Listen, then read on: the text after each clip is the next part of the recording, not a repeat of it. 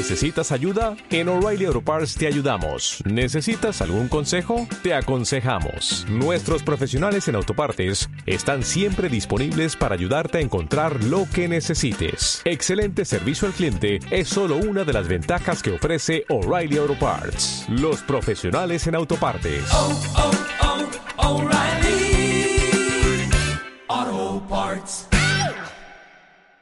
Bueno, el 2800 es más allá de un número redondo, es importantísimo. Confirma una figura de hombro, cabeza, hombro, y ahí está el problema, ¿no? Que tiene un potencial eh, importante de caída. Si vemos, pues, más o menos la configuración del primer hombro en el mes de marzo, luego toda la cabeza que se ha configurado desde mediados de marzo hasta principios de este mes de mayo, y ahora ha terminado y ha, ha culminado con la pérdida del 2800 la simetría perfecta al hombro izquierdo de marzo, pues sí, hay que preocuparse. Yo creo que tenemos una corrección eh, no, no, no en a toda pastilla, es decir, y esto es importante, tenemos muy cerca ya, 7.8, muy mal contados, eh, la media móvil de largo plazo, la tenemos ahí, ahí veremos algún tipo de ataque de nuevo, de reacción alcista a los 2.800 y si efectivamente no se reconquistan, entonces ya tenemos el proceso de pullback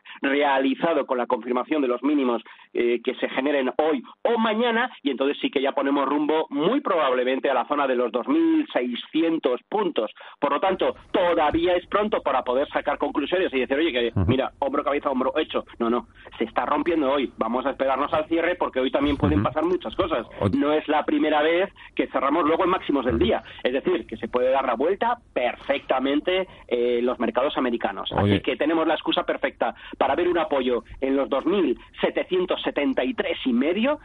Reacción alcista para intentar colocarnos por los 2.808 si conseguimos mm, ver cotizaciones de cierre en algún momento de esta semana por encima de los 2.808 volverá un poquito la tranquilidad. Pero claro si no lo conseguimos nos volvemos a girar a la baja. Y acabamos perdiendo la media móvil. Entonces ya tienes ahí el hombro cabeza hombro y rumbo al 2600. Que luego nos quedamos 20 puntos antes o 20 puntos después. Eso ya depende de la velocidad de frenazo, de la velocidad del pánico, de las ventas y de las noticias que vayan apareciendo, ¿no? Pero esa figura es bastante a tener en cuenta, sinceramente.